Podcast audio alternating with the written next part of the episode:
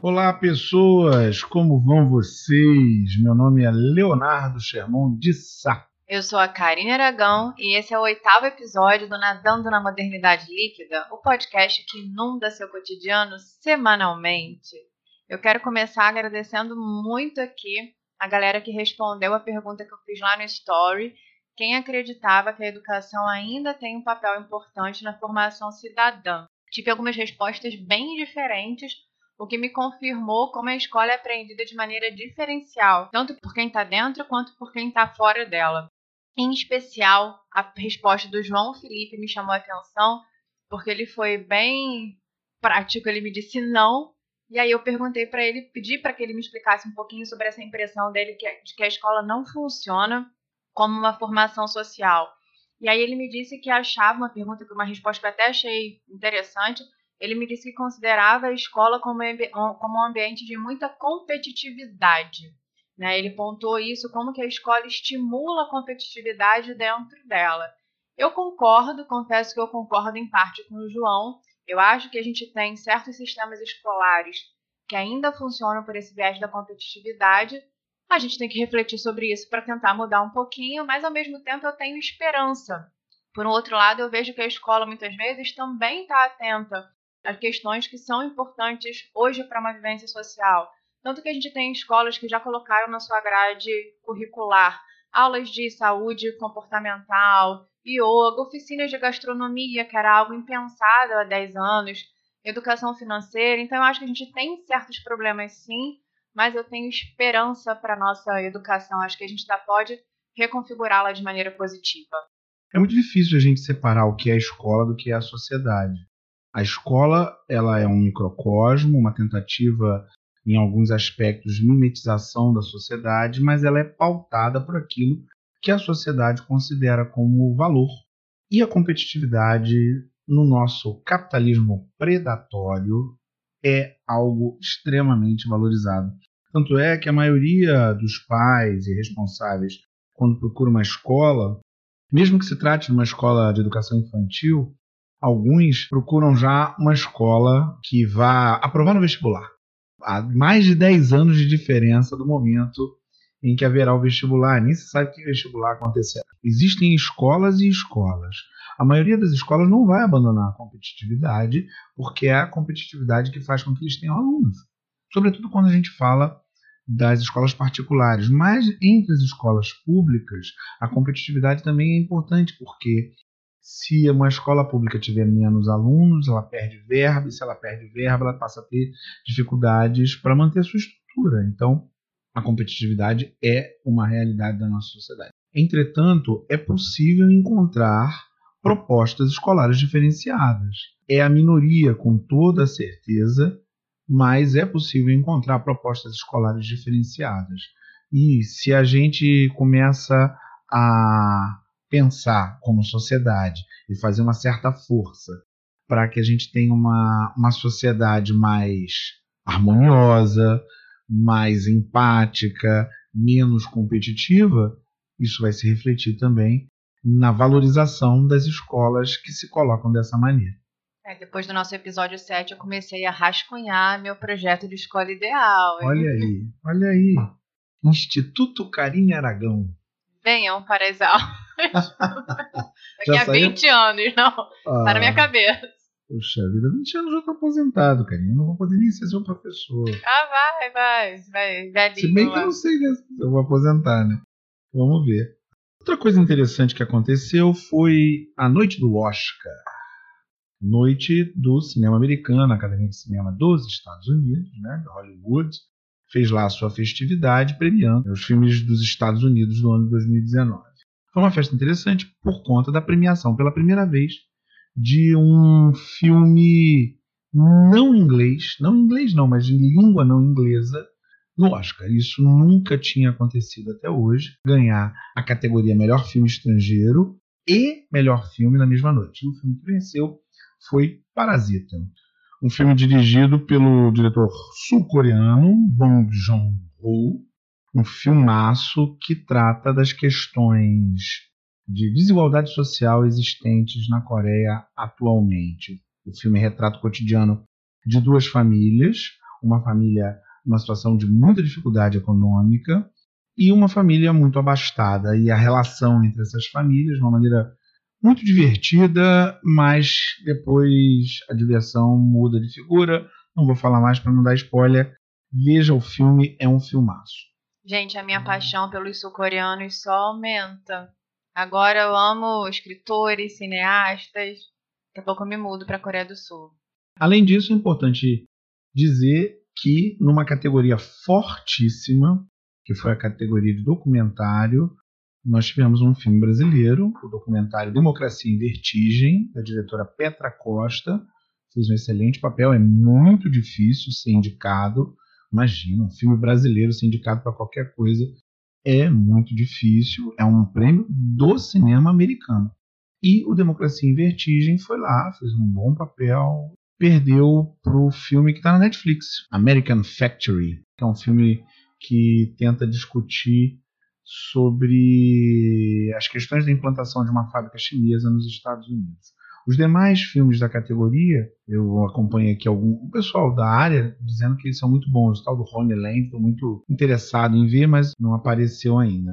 Petra, parabéns mesmo que você não tenha ganho. Muito bacana ver essa tendência de, de certas produções cinematográficas nossas.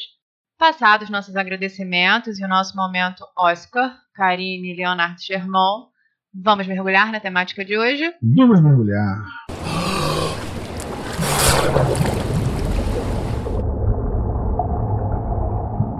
Nesse nosso agitado mar que é a contemporaneidade, podemos observar como nadadores atentos a ascensão de ondas gigantes que trazem livros com os seguintes títulos: Como Fazer Amigos e Influenciar Pessoas, lá de 1936, direto do Túnel do Tempo, O Poder do Hábito, de 2012, e tem ainda o mais recente, A Sutil Arte de Ligar o F Reticências, de 2017. Em comum, esses livros tentam desvendar até que ponto as opiniões alheias e o nosso contexto de vivência interferem nas nossas ações. Daí eu te pergunto, Leonardo Sherman de Sá, você é influenciável? É muito difícil não ser influenciável. A gente tem na nossa cultura popular um monte de ditados que dão conta disso, do tipo quem anda com os porcos farelo come. Esse era do, do, top 3 lá de casa, quando a minha mãe queria me dar uma bronca porque eu estava fazendo alguma coisa errada e tinha colegas fazendo coisa errada junto comigo, que anda com porcos, farelo como. Tem uma outra também que é passarinho que acompanha morcego dorme de cabeça para baixo. Né? E tem o mais, o mais comum de todos, que as pessoas também acham, inclusive, que está na Bíblia. Dize-me com quem andas, que te direi quem és. Ainda coloca nesse formato, né? Minha mãe usa os três até hoje. Usa os três até hoje. Então, essa ideia de que nós somos influenciáveis é uma ideia muito forte na cultura popular. Até porque não tem como não ser influenciável. Nós fomos programados pela natureza para sermos influenciados o tempo todo. É, durante muito tempo se discutiu se nós chegávamos prontos a essa vida ou se nós íamos sendo construídos ao longo do tempo. Né? Essa nossa mente ela já vinha pronta, uma, uma, proposta chamada de nativismo, ou se a nossa mente ela era construída a partir das relações com o meio que a gente vive, com as relações com os outros humanos, das relações de uma maneira geral. É claro que essa é uma discussão muito antiga, mas hoje o que predomina é uma visão interacionista. Nós, sim, carregamos já dentro da gente algumas capacidades, mas boa parte daquilo que a gente aprende e boa parte das capacidades que serão desenvolvidas de fato, elas dependem do meio onde nós estamos inseridos. Então a pergunta é: você é influenciável? Sim, todo mundo é. Não há como nós não sermos influenciáveis. É impossível a gente não receber influências do meio onde a gente vive e das pessoas com quem a gente vive. A gente é assim porque a gente foi programado para ser assim. Há pouco tempo, nos anos 90, um pesquisador italiano chamado Giacomo Risolati, ele descobriu os neurônios espelho, que são neurônios que têm a função de fazer com que nós aprendamos a partir do exemplo de uma outra pessoa. Essa descoberta foi feita a partir de macacos que tinham os seus cérebros monitorados. Os cérebros desses macacos reagiam às máquinas, a, conseguiam verificar a ação nos cérebros quando eles estavam realmente fazendo alguma coisa. E essas máquinas verificavam que os cérebros desses macacos reagiam da mesma maneira quando eles observavam alguém fazendo alguma coisa.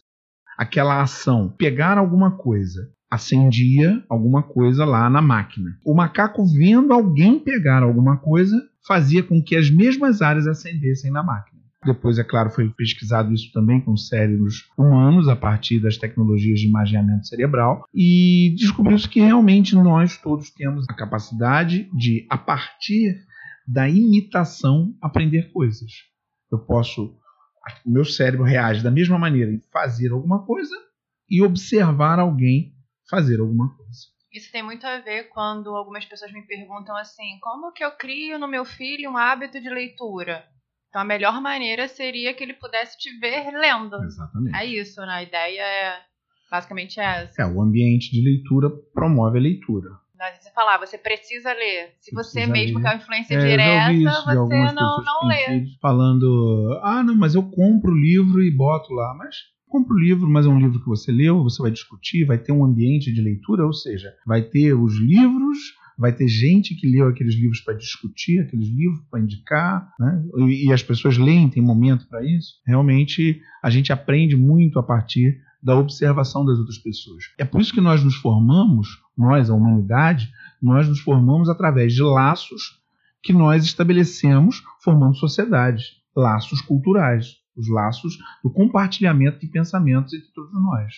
Ari, grande Ari, nosso Ari, Aristóteles, lá no seu livro Política, quando ele está discutindo a vida na cidade, né, ele, ele diz claramente: o homem é um animal cívico. O homem é um animal que vive em sociedade, mais até do que outros animais que vivem juntos. Ele fala das abelhas também. Essa tradução do cívico, mas também tem algumas que é animal político. É a mesma coisa. Nós fomos moldados pela natureza para vivermos uns com os outros. Então é impossível que a gente não sofra algum tipo de influência.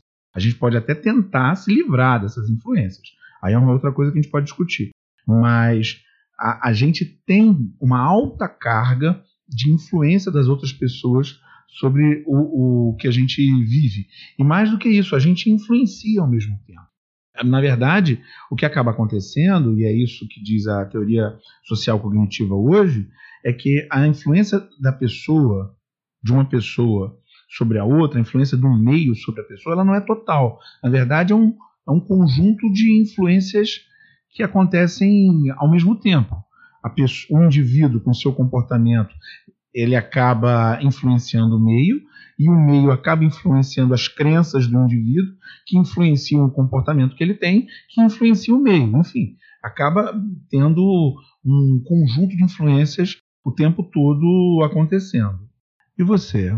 Você é influenciável, Karine? Ou melhor, o quão influenciável você é? Já declaro que eu sou extremamente influenciável. Tudo me influencia na minha vida. Se o tempo tiver, por exemplo, chuvoso e nublado como hoje, gente, a gente está gravando na segunda-feira aqui em Niterói, embaixo d'água, esse tempo cinza já me influencia. Eu tenho a sensação de que o dia não aconteceu. Hoje, por exemplo, a gente teve poucos momentos de sol e eu já fico mais para baixo. Em contrapartida, quando a gente tem um dia iluminado, eu já sou uma pessoa mais feliz só porque eu estou num dia, é, eu considero alegre, num dia cheio de luz. E eu, há um tempo, acho que tem uns dois anos, que eu ficava tão encucada com isso, falando, gente, eu sou louca, como que um dia cinza me deixa para baixo, um dia com luz me deixa feliz? Que eu fui procurar e isso tem um nome, tá? Eu sofro de heliofilia. Então, os dias iluminados, sofro, foi brincadeira, mas enfim, os dias iluminados me deixam mais felizes. Então, essa, esse, essa influência do ambiente, para mim, é direta. Inclusive nos países que ficam mais próximos dos polos, onde a luz solar, em determinadas épocas do ano, tem pouca luz solar, eles, inclusive, em alguns lugares, usam uma luz artificial dentro de casa para que a pessoa tenha uma, uma quantidade de luz solar suficiente. É uma luz artificial, mas que ela tem a mesma intensidade da luz solar. Para diminuir esse efeito aí, que inclusive gera, em algumas pessoas, não é só uma tristeza, gera até uma depressão sazonal mesmo. É, e eu realmente vou ficando triste, assim. É, eu seria incapaz de, de, morar num lugar que não amanheça, né? Que não amanhecesse. Porque eu acho que isso realmente me deixaria para baixo. Música é um outro fator que me influencia bastante. Então, assim, eu tenho algumas playlists específicas. Eu tenho minha playlist para ir para academia, porque eu preciso de uma música que me coloque mais agitada ali, me influencia. Eu tenho a minha playlist para chorar, Parece meio loucura, mas eu tenho uma playlist pra, cho pra chorar. Playlist da hora de roer a beira do Exatamente, de fazer aquele clipe anos 90, encostar na parede, descendo com lágrimas. porque é isso engraçado, eu sei, mas é a minha parte louca, gente. Isso faz parte, Não, Engraçado é a cena toda, né? né? Precisa ter uma, um drama, com uma taça de vinho na mão, bem dramático. E isso faz parte, inclusive, do meu processo criativo. É engraçado, né? Como às vezes eu tenho que escrever um texto e eu falo assim, gente, eu tenho que montar um cenário aqui para mim, para inspiração aparecer. Então, assim, eu, eu, realmente sou bem influenciada por isso. Uma outra vertente, assim, falando de relacionamentos interpessoais, que eu preciso admitir também, é a questão de ser influenciada pelas opiniões alheias. Eu poderia aqui, na verdade, mentir, soltando aquele discurso, né, firme de empoderamento, ah, eu não ligo para o que os outros falam, eu sou quem eu sou, independentemente do que os outros vão achar. Mas enfim, eu não sou influenciável. E assim como você disse, eu concordo que todo mundo é influenciável em certa medida. Então desconfio, inclusive, bastante desse discurso, né? Eu não sou influenciável. Sempre quando alguém fala isso para mim, eu sempre penso: mentira, mentira. Mas o que que leva uma pessoa a falar dessa maneira, a dizer que não é influenciável quando evidentemente alguém é influenciável? Cara, na minha suspeita, eu acho que é pensar que ser influenciável tem um quê de vulnerabilidade, né? Meio que você ser influenciável significa que você não tenha firmeza nas suas opiniões. Ideia com a qual eu discordo. Não né? ser influenciável seria, significaria ter mais força. Significaria ter mais força. Né? E a gente um pouco que coloca a vulnerabilidade como um fator que a gente quer esconder hoje. Né? Hoje eu tenho essa impressão. Ser vulnerável em algum sentido seria ruim, opinião com a qual eu discordo. Por isso que eu admito que eu sou influenciável sem nenhum problema, né? não, não visto esse discurso de firmeza absoluta. Até porque, na verdade, como eu disse, eu sou bem influenciável, sou aquele tipo de pessoa que vai marcar um evento. Eu vou perguntar em um certo local, eu vou perguntar para as pessoas que são importantes para mim o que, que elas acham daquele local. E às vezes, por mais que eu goste do local, se algumas pessoas disserem para mim que elas não gostam, que elas acham o local chato, eu desmarco. Nesse sentido, o ser influenciável tem a ver com o que de você querer agradar as pessoas, que é até inclusive um viés que eu acho um tanto quanto negativo, porque para mim essa influência tem um lado positivo e tem um lado negativo. Como né? assim? Esse lado negativo seria você receber tanta influência e deixar um pouco, às vezes, a sua essência de lado. Você ser influenciável a ponto de absorver as opiniões alheias e deixar o que é importante para você, como eu disse. Você marca um, um evento em um lugar. E aí, às vezes, você gosta do lugar, mas as pessoas que você chamou não vão gostar. Então você absorve essas opiniões dela, você é influenciado pelas opiniões dela e acaba deixando a sua, sua opinião de lado. Tem alguns exemplos, assim, porque eu acho que, que esse é um caminho bacana também. Tem uma, um seriado que eu gostei bastante, acabei de terminar de assistir a segunda temporada agora, que é o Sex Education, que tem na Netflix.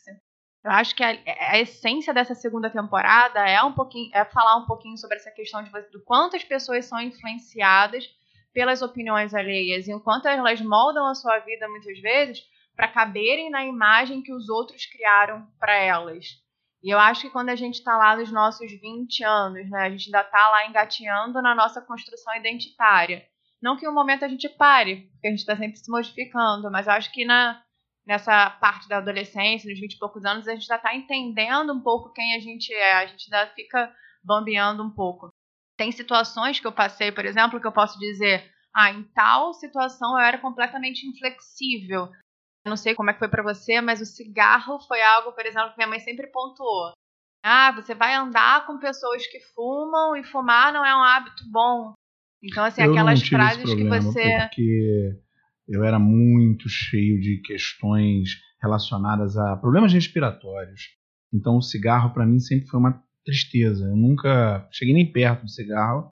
Lá em casa ninguém precisou falar nada por conta do medo de não conseguir respirar, porque eu tinha muitos problemas respiratórios. Mas eu percebo sim que o cigarro tem um grande fator de influência até porque a diminuição do número de fumantes proveio, primeiro, a diminuição do número de propagandas de cigarro em função da lei.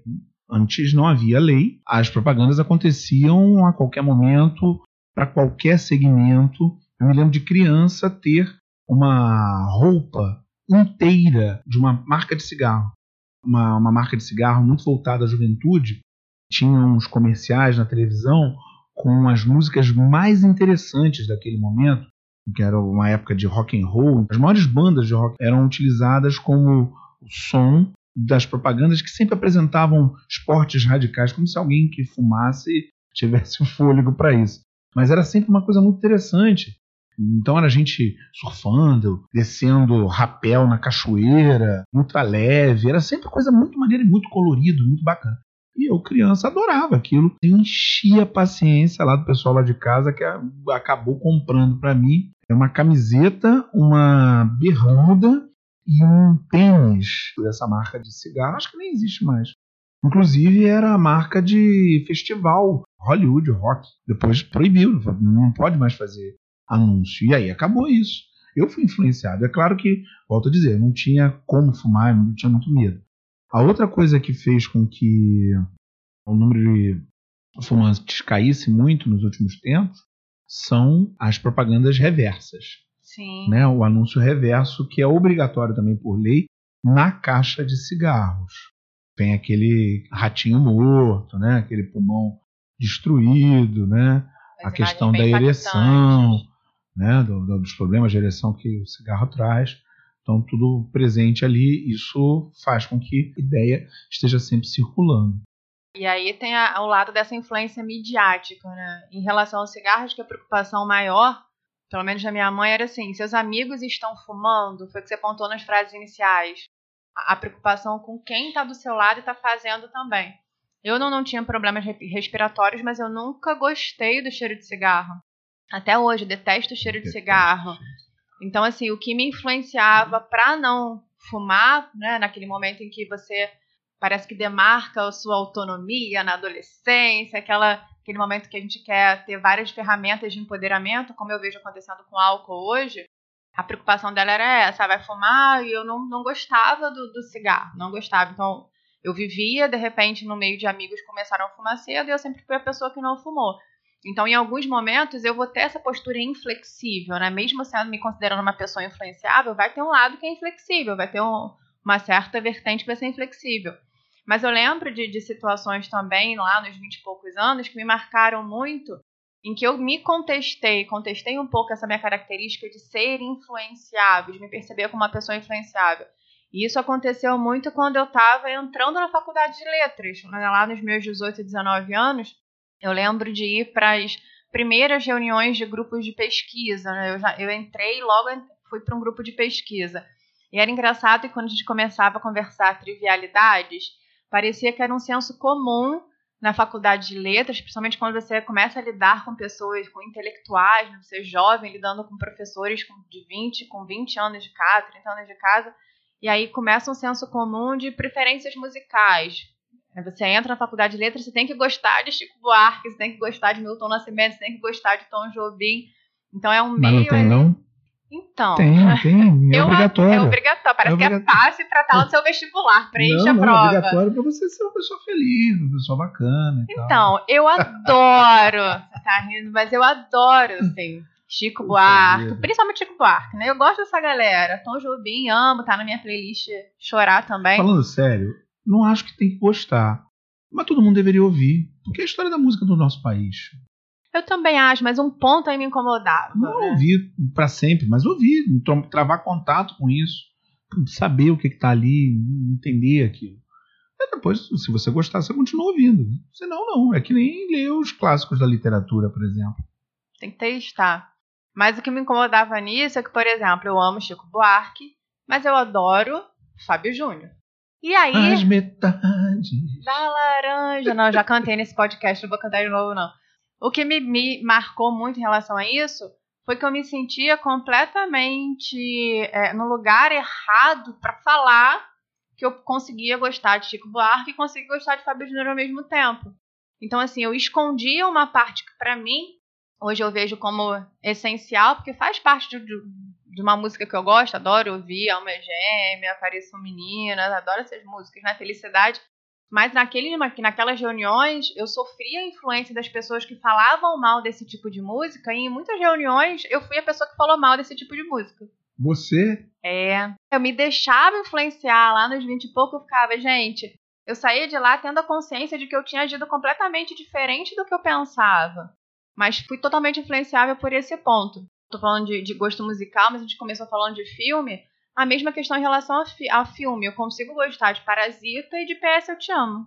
Né? Acho que isso tudo faz, vai fazendo parte e a gente vai pegando na nossa na nossa vivência, por isso que hoje eu acho que a maturidade dos 30 e poucos anos me ajuda a equilibrar um pouquinho essas duas questões em relação a ser influenciável. Eu consigo ter uma capacidade de absorver influência externa, mas também uma firmeza das nossas, na, nas minhas opiniões.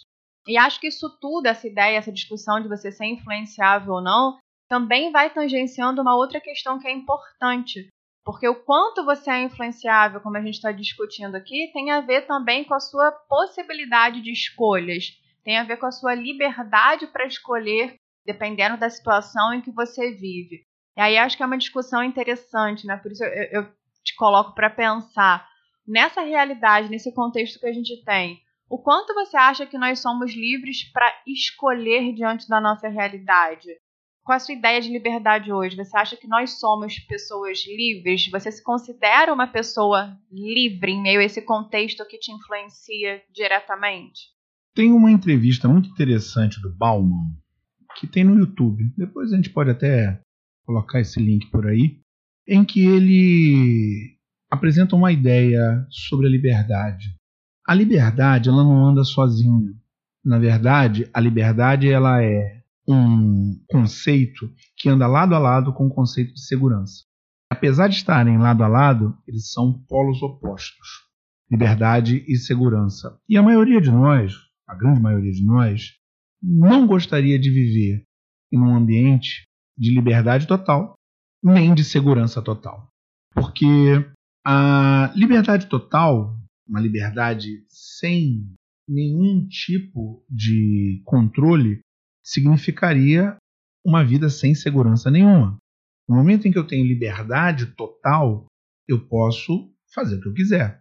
E já que a gente está falando das influências, né, vamos dizer assim, se eu tenho liberdade total, eu posso dizer o que eu quiser para qualquer pessoa, magoando todo mundo, né, eu posso me afiliar a ideias horrorosas como racismo, machismo, homofobia e por aí vai. Então a liberdade total ela é um problema. Ao passo que a segurança total, o outro polo, se eu vou me aproximando do lado da segurança, a cada passo que eu dou para a segurança, eu vou diminuindo a minha liberdade. E se eu chegar lá na segurança total, isso é o fascismo, é o autoritarismo, é o controle total da vida das pessoas.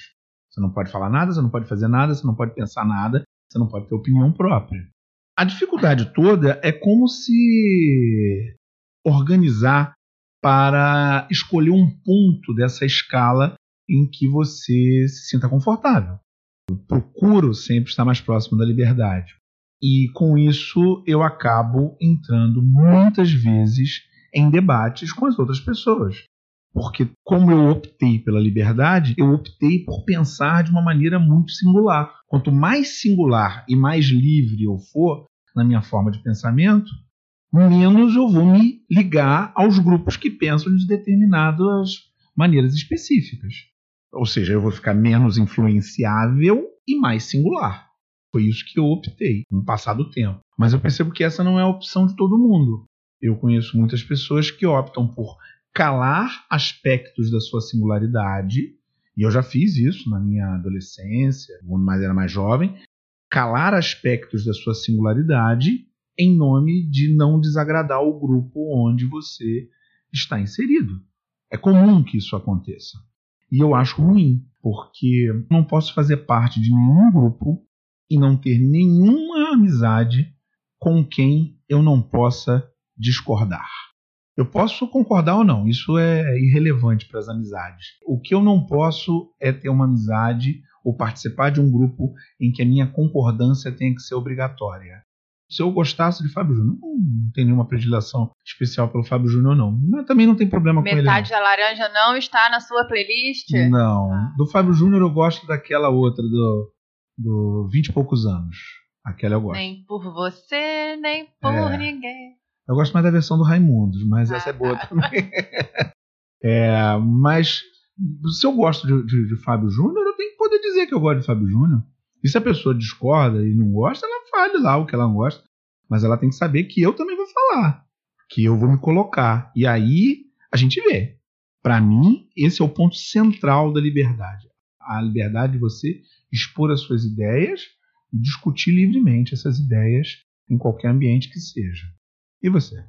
Você falou do Bauman, eu adoro essa ideia do Bauman, né? da insegurança e da liberdade, da segurança, na verdade, da liberdade, como ele problematiza.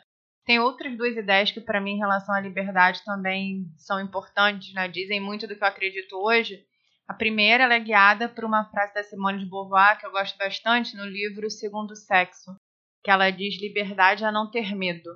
E aí ela coloca isso, ela usa essa frase para pontuar a ideia de liberdade como um dos fatores que marca a diferença entre a vivência de homens e de mulheres, colocando que homens seriam mais livres porque estão expostos a menos fatores de risco e de julgamento do que mulheres. Quanto mulher, eu não me sinto livre. Eu não posso dizer que eu sou livre, porque eu sei que tem situações que eu estou em vulnerabilidade e que tem um juízo estético corpóreo que me coloca numa situação com menos liberdade por ser mulher existe uma vivência do ser mulher que, que limita a minha liberdade. E mesmo para além disso, eu acho que existe que hoje a gente não pode se considerar livre, porque a minha impressão é que a gente vive sob o imperativo do medo. É outro ponto que até o próprio Bauman trata lá no medo líquido. É, ele vai pensar essa ideia como a gente tem medo de tudo hoje. Então, esse medo constante, esse imperativo do medo, essa ideia de que tudo nos assusta, inclusive uma pessoa que pense diferente da gente, parece que a gente está perdendo essa, essa noção de que você pode conviver com uma pessoa com a qual você discorde, né? até uma pessoa que pensa diferente de você te assusta. Eu acho que isso tem limitado a nossa liberdade um pouquinho, sim. A gente tem muito medo, talvez, também das coisas que a gente não pode controlar. Isso limita as nossas ações. A gente vai tendo, a gente tem medo da morte, a gente tem medo de doença, a gente tem medo de acidente, de opiniões alheias, a gente tem medo da rejeição. Isso tudo é, limita a nossa vivência. Nesse ponto eu vou concordar muito com, com Freud, quando ele diz que a gente vive um momento, a gente vive uma constante sensação de castração dos nossos desejos. E essa castração dos nossos desejos tem muito a ver com a falta de liberdade, tem muito a ver com não poder viver a partir dos seus instintos. No entanto, como você colocou, eu também acho que viver sob os nossos instintos não seria a solução. Né? Imagina se a gente fizesse tudo de maneira instintiva, se a gente não pensasse que a gente tem um pacto social, né, um pacto de civilidade, se a gente não apelasse inclusive para a nossa racionalidade. A gente colocou até aqui lá no nosso episódio 2, em que a gente estava discutindo a questão das viagens, a gente pontuou isso, como é importante a nossa noção que a gente vive numa situação de coletividade, para você não, ah, vou ouvir uma música alta e invadir o espaço do outro. Então, assim, vou ouvir uma música alta porque eu quero, é a minha liberdade. Não, a gente vive em meio, né, em meio ao coletivo. Então, não viver na liberdade total teria também o seu lado positivo. Né? Eu vejo pelo menos dessa forma. Tem um outro lado da liberdade que eu também acho interessante, que é a gente pensar nessa liberdade em relação às escolhas que o indivíduo pode fazer que é uma liberdade muito pautada por esse contexto. Às vezes, as, as escolhas do indivíduo, esse momento de liberdade, ter ou não liberdade no indivíduo, é pautado por uma situação social que ele vive. Porque muitas vezes o que ele vive, né, as possibilidades de liberdade de escolhas que ele tem, são baseadas nesse contexto. Tem uma colocação que uma pessoa próxima a mim fez há pouco tempo. A gente estava conversando e ela soltou essa ideia, né? Eu não entendo por que, que gente pobre tem filhos. Por que, que eles não evitam. Que horror. É, eu estava inclusive no grupo de pesquisa. E essa, é, essa frase me bateu assim tão mal, né? Que eu é podia. Porque ela é horrorosa, né? Ela é horrorosa. É e eu podia, assim, eu pensei em várias coisas. Isso beira, eu... beira a eugenia. Beira não, isso é um, é, pensamento eugênico. Traz, né? Isso tá louco. Eu, eu pensei, e na hora que a pessoa falou isso pra mim, eu pensei, isso dá um podcast. É, estamos aqui. E aí, assim, eu tinha várias coisas para falar para essa pessoa, mas enfim, eu só respondi, né? Você já parou para pensar que tem pessoas com acesso a informação diferente do seu? Tem pessoas com perspectivas diferentes completamente das suas, tem pessoas que têm possibilidades diferentes das suas de fazer escolhas. E a nossa possibilidade de fazer escolhas está ligada a, tá ligada à liberdade.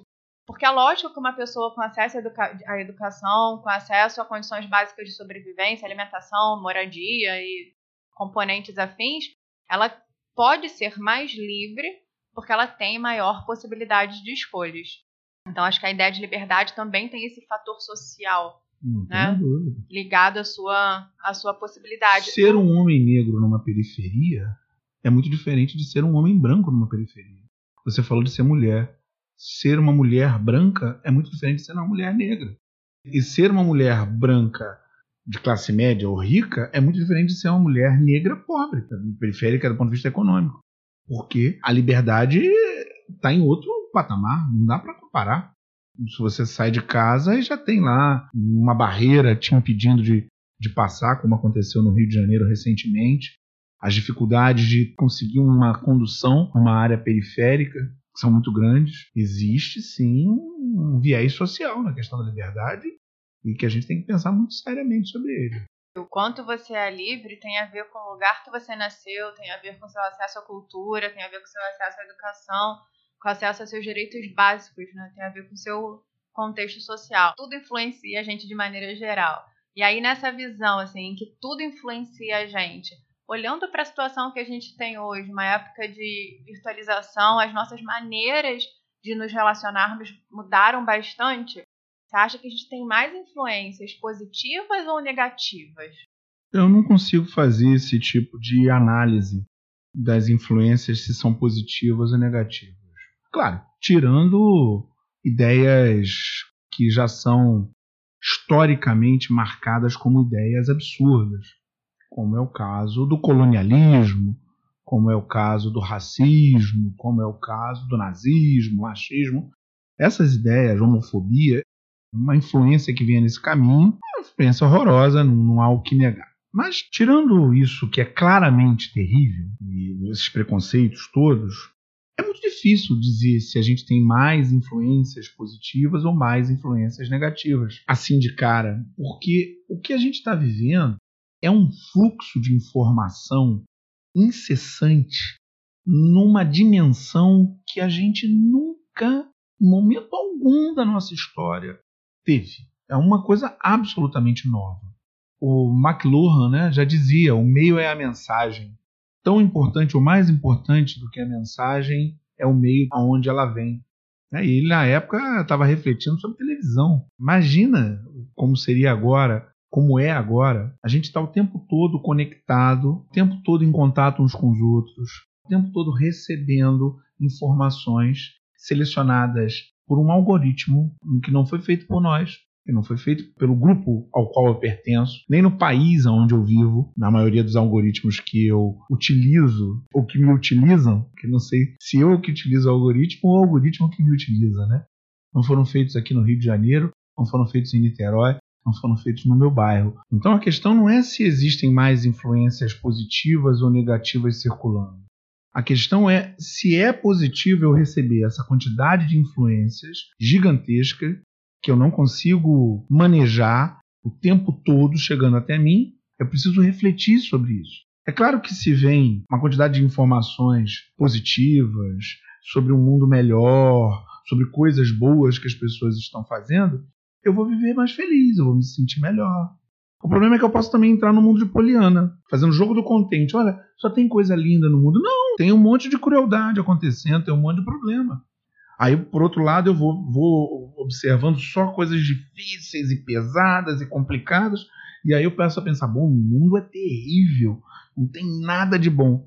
Também não é assim. A questão é se, se há um número grande de influências positivas ou negativas, ela é até irrelevante. O mais importante é saber o que fazer com essas influências todas. Como que eu vou me portar frente a elas? Como que eu vou interagir com elas e o que eu vou fazer disso? E você? Tem mais influências positivas ou mais influências negativas? Eu acho que depende, porque se você vai ter mais influências positivas ou negativas, vai depender do que você vai escolher para cercar a sua vida. E aí, quando eu pontuo isso, como estava falando, a gente tem um fluxo de imagens, de influências que é gigantesco. Então, assim, a gente precisa hoje organizar a nossa vida, tanto orgânica, as pessoas que vão cercar a nossa vivência orgânica, como também a sua mídia digital. Né? Eu acho isso importante. Você acabou de pontuar que a gente pode correr o risco de só ter influências positivas, né, viver no mundo fantasioso. No entanto, enquanto você estava falando, eu estava pensando o seguinte: a gente fala muito que as redes sociais são tóxicas, né? Se fala muito do Instagram, Saiu um estudo dizendo que o Instagram é a rede social mais tóxica que existe, mas eu acho que depende muito também da sua maneira de lidar com o Instagram. Eu, por exemplo, sou apaixonada por animais, principalmente cachorros, né? Eu sou enlouquecida por cachorros. E aí, por um tempo, eu segui alguns feeds que denunciavam crueldade com animais, porque eu achava que de alguma forma eu queria contribuir com uma petição, né, com denúncia e tudo mais. Só que aquilo começou a gerar em mim uma coisa tão ruim que eu falei, não, não dá, não posso. Isso significa entrar no mundo de poliano, fazer o jogo do contente, fingir que não tem pessoas que façam maldade com animais? Não sei, porque eu sei que essa maldade existe, eu sei que essas coisas ruins acontecem, no entanto, eu não quero ficar vendo aquilo toda hora. E aí cabe naquela questão da seleção. Né? Eu quero selecionar ali no meu feed para passar coisas que não sejam tóxicas. Não significa que eu não, não, não sofro a influência de saber que aquilo ali existe mas eu não quero presenciar aquele ponto. E eu acho que isso cabe tanto quando eu estou colocando assim uma situação drástica quanto a nossa própria seleção com pessoas. Às vezes a gente reclama, ai, fulano só posta é, é besteira.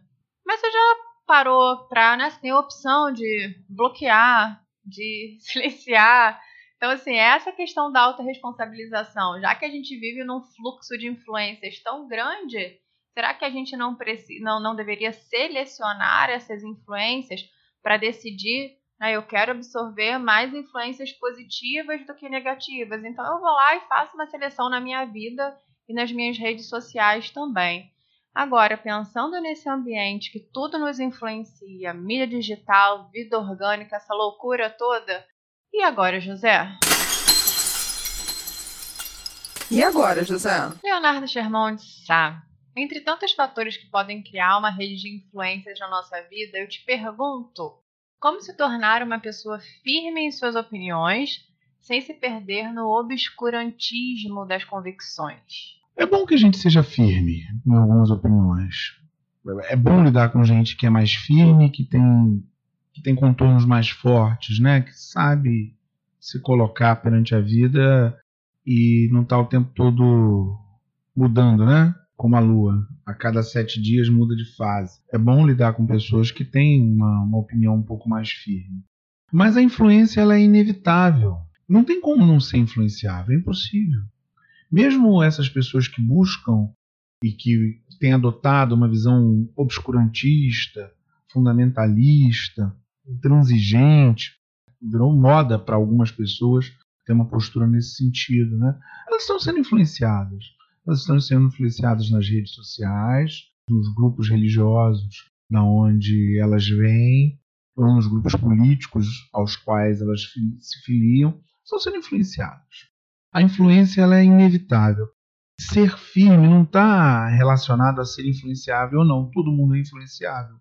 Ser firme na sua opinião significa controlar melhor o que você vai deixar impactar e o que não vai deixar impactar. As influências vão acontecer, as tentativas de influência vão acontecer. Entretanto, eu percebo que pessoas que têm uma inteligência emocional mais evoluída, mais desenvolvida, e principalmente que têm mais maturidade, têm uma capacidade de filtrar melhor aquilo que considera uma influência interessante para ela e aquilo que ela considera que não é interessante deixar passar. Uma pessoa mais madura, que está com inteligência emocional forte, bem organizada, ela consegue lidar melhor com esse fluxo das influências, das informações que chega até ela. É diferente. Esse que deveria ser o nosso caminho. E dentro dessa proposta, há uma sugestão que eu vi num livro Entre Redes e Paredes, da Paula Sibilia, em que ela discute a sala de aula. Entre Redes e Paredes é exatamente a respeito da sala de aula, se a sala de aula ela vai ter paredes ou se ela vai se conectar com o mundo exterior a partir das redes sociais e da internet. E a proposta dela é que vai, que não tem jeito e, e que essa conexão é uma realidade que a gente deveria abraçar a conexão, abraçar a dispersão como uma nova realidade. E o que ela propõe lá é que a gente tenha curadores para as nossas informações. Como eu realmente não, não domino a maior parte dos assuntos, cada um de nós domina um pequeniníssimo pedaço do conhecimento humano, né? Um, existem muito mais áreas que a gente não sabe. Então é importante que ao longo do tempo a gente eleja curadores para as várias áreas, pessoas e organizações que a gente possa confiar no seu julgamento a respeito das influências e das informações. Eu tenho algumas pessoas que eu sigo é, para diversos assuntos que eu não domino e que eu confio nas informações delas e também instituições que eu sigo e que eu confio. E principalmente eu confio porque eu sei o posicionamento dessas pessoas e dessas instituições em relação ao meu posicionamento. Eu sei qual é a interação entre nós, o que que eu concordo ou o que, que eu costumo concordar com essas pessoas e o que, que eu discordo e costumo discordar dessas pessoas. É mais fácil, diante do conjunto gigantesco de informações, eu filtrar o que me interessa e o que eu acho que vai ser uma influência positiva para mim, a partir dessas curadorias, dessas pessoas e instituições que estão aí também pensando o mundo e, e se colocando frente ao que está acontecendo. E você? Engraçado que você pontuou agora essa, a importância da gente ter a nossa curadoria. Até você falou das instituições, e aí me vem de novo a cabeça impossível que a gente não se conectar à realidade, mas para falar do coronavírus. O quanto de fake news que a gente viu rolando, às vezes, e às vezes a gente acredita nisso por uma curadoria mal feita. Então, se eu quero informação do, sobre coronavírus, eu vou lá no site da OMS, eu vou lá na Fiocruz, eu vou no, na, nos posicionamentos da ONU eu não vou procurar notícia que não tem fonte nenhuma. A importância da nossa curadoria para filtrar as nossas influências. Né? E um assunto como esse, como o coronavírus ou qualquer outro assunto, num momento como esse, é possível também a gente encontrar curadores. Está estudando o coronavírus, está vendo? Provavelmente você vai encontrar lá um especialista em saúde pública, alguém que seja um especialista na, no controle de infecções. Então guarda esse nome, guarda essa pessoa, para que você possa utilizá-la como uma curadora para outros assuntos, porque infelizmente o coronavírus não é o único problema de saúde pública que a gente vai viver, né? A OMS fez um posicionamento recente dizendo quanto a gente deve se preocupar com o coronavírus, mas não esquecer, por exemplo, do sarampo, né? Que sarampo é algo real. O sarampo está matando muita gente. Mas enfim, é, a sua, a sua pergunta sobre influência me faz pensar numa noção também, que eu acho que quando a gente fala de influência, a gente está falando da nossa maneira de nos relacionarmos com o outro. Né? A gente tá, traz aí a nossa subjetividade, que na verdade é uma intersubjetividade, porque a gente se constrói numa relação com o outro. Então, quanto a gente deixa que o outro nos influencie, o quanto é benéfica essa influência e o que, que eu tenho que travar nesse modo de me relacionar Sartre tem uma peça maravilhosa que é Entre Quatro Paredes. São três personagens, né? São duas mulheres e um homem, e que vão interagindo. E num, dado momento lá, um dos personagens diz assim: o inferno são os outros. Que basicamente é isso que você está dizendo. A, a gente só se conhece a partir da interação com as outras pessoas. E a gente só passa a ter problema e só passa a ver as dificuldades e tudo mais a partir dessa relação com os outros. É, tanto que autoconhecimento, inteligência emocional, como você pontuou, você não se tranca e faz isso sozinho, né? Impossível. Impossível. Você se conhece a partir do seu, da sua relação com o outro, né? Até por uma equiparação.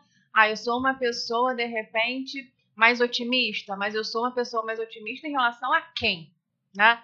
E aí, quando a gente fala sobre esse caminho para conseguir lidar com as nossas influências, sobre inteligência emocional, sobre inter intersubjetividade, eu acho que uma saída aí, talvez uma, uma possibilidade para a gente lidar melhor com essas influências que chegam constantemente para a gente, é desenvolver a nossa capacidade de diálogo. Né? E acho que esse diálogo é o nosso diálogo com o outro, é o nosso diálogo com quem a gente é, né? com o que, que a gente, o que, que é essencial para a gente e o que, que é simplesmente um gosto. Então, assim, essa a, a, nossa possibilidade de diálogo real, eu acho que é, uma, é, é importante para a gente pensar nesse momento de um fluxo tamanho. E lembrar que a nossa capacidade de diálogo, ela é desenvolvida a partir do momento em que eu escuto o outro. Né? Dialogar não é eu estar aqui ouvindo o que o outro está falando, mas nem prestando atenção, porque eu já estou pensando na resposta que eu vou dar. Isso não é diálogo, não, né? isso é conversa monológica. É, isso é monólogo, cara. E, e hoje eu vejo que a gente está muito é, nessa tendência. Às vezes você não está aberto à escuta, você tem a sua opinião sobre algum ponto, e aí a pessoa pensa diferente de você, ela vai se colocar e você não tá nem aí para o que ela tá falando. Você quer é a sua vez falar de novo. Isso não é diálogo. Aí realmente você não vai conseguir lidar com o outro de maneira produtiva. Então, assim, medir as suas influências, selecionar as suas influências, tem muito a ver com a sua capacidade de dialogar. Gente, vamos chegando aqui ao finalzinho. Esperamos ser uma influência positiva na vida de vocês. Opa!